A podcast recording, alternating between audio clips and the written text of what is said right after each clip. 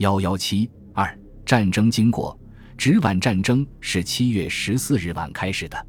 开战之前，直皖双方的军事力量对比大致如下：皖系兵力，段祺瑞的定国军在进击的军队有五师，并不足额一混成旅，即边防军第一师去同丰所部一万一千人，边防军第三师陈文运所部一万一千人。陆军第九师魏宗翰所部八千人，令宋焕章率一混成团驻守在海参崴；第十三师李进才所部八千人，另有两团，一团在公府当卫队，一团在河南张德伟、袁世凯看坟；第十五师刘询所部八千人，另无长直一旅于一九一八年赴山东剿匪未回；西北军第二混成旅宋子阳所部八千人，边防军训练处学生队约三千人。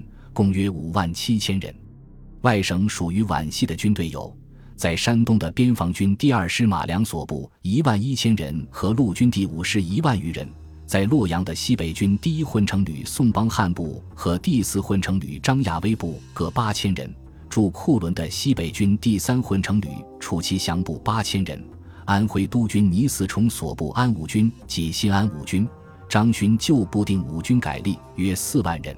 浙江督军卢永祥所率之第四、第十两师，一部分驻杭州，一部分驻上海，约二万余人；福建督军李厚基所部二三万人；陕西督军陈树藩所部二三万人；在湖北的吴光新所部四个步兵旅和两个混成旅，师额约二万人，共约十七八万人。直系兵力：曹锟、吴佩孚在保定附近和天津的讨逆军。有吴佩孚第三师一万一千人和第二、第三混成旅一万六千人，令第一混成旅驻郑州，一个补充旅约六千人。曹锟卫队三千人，直隶警备二十六营约一万三千人。曹营第四混成旅八千人，共约五万七千人。外省军队属于直系的有驻山东德州商德全第五混成旅约八千人。李纯、陈光远、王占元。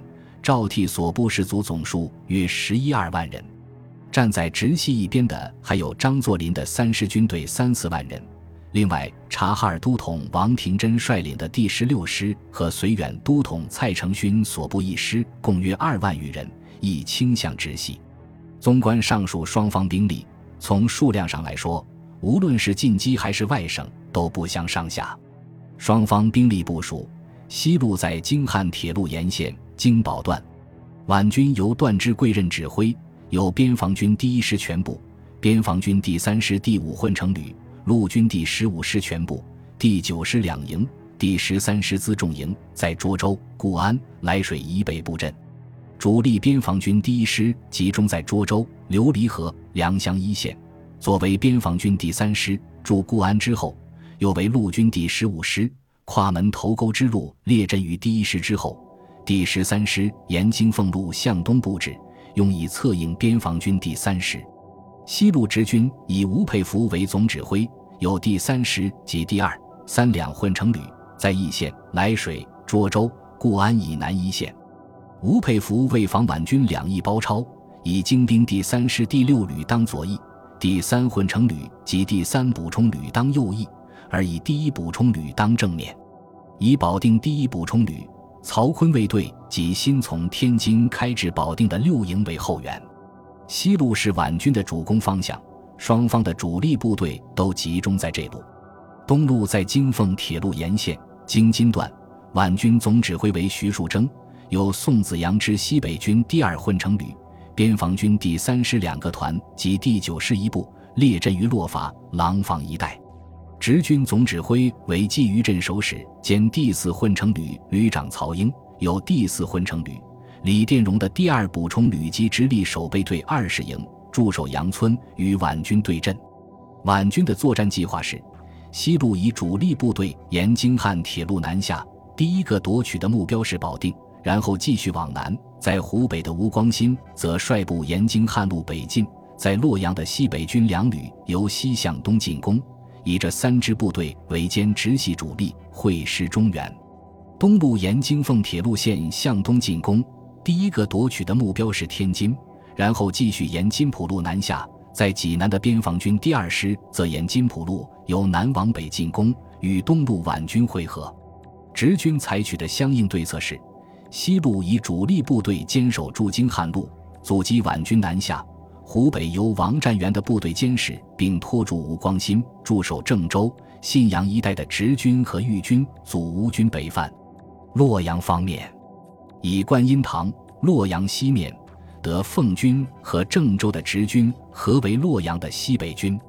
东路由商德全的第三混成旅占领德州，与奉军配合，同徐海镇守使张文生的部队合攻马良。西路段支贵的指挥部设在琉璃河附近铁路的一列火车上，车前悬一木牌，上书总司令处四个大字，办事人员有百余人之多。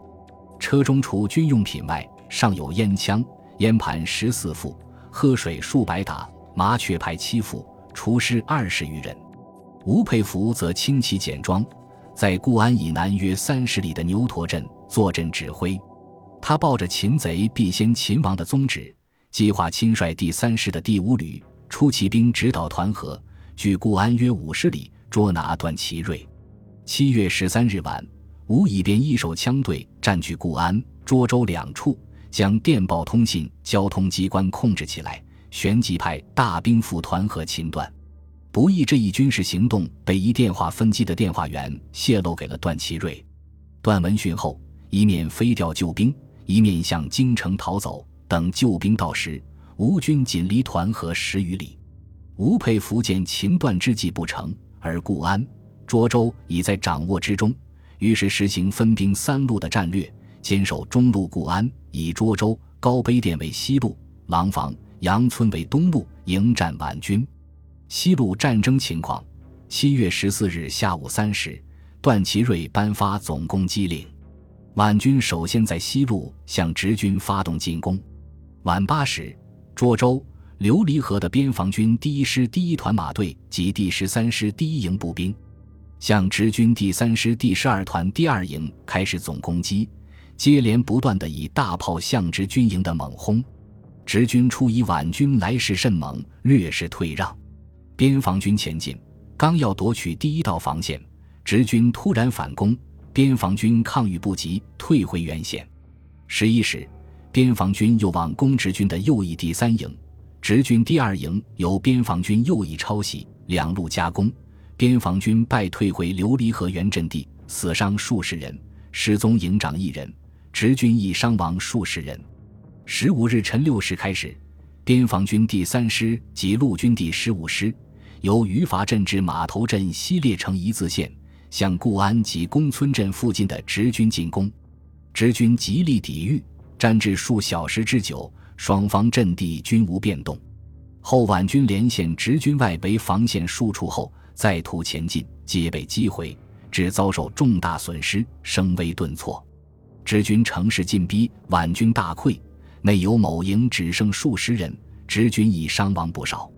随后皖军再次发动进攻，涿州、固安两处均发生激战。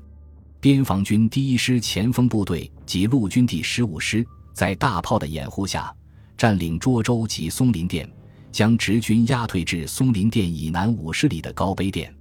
中路皖军则以第十三师攻固安，直军由吴佩孚在城内指挥，极力抵抗。皖军猛攻始终未下。十六日夜大雨，雷电交作，皖军所有榴弹炮、开花炮均失去效用。吴佩孚调二军分由松林店、三家店向皖军第十五师、第一师之后包抄袭击，切断其归路。正面由刚从河南赶到的奉军第一师第一旅邹分所部加入作战，直军士气大振。皖军腹背受敌，大败。纷纷弃械逃走，十五师有两团人被围困，投降直军。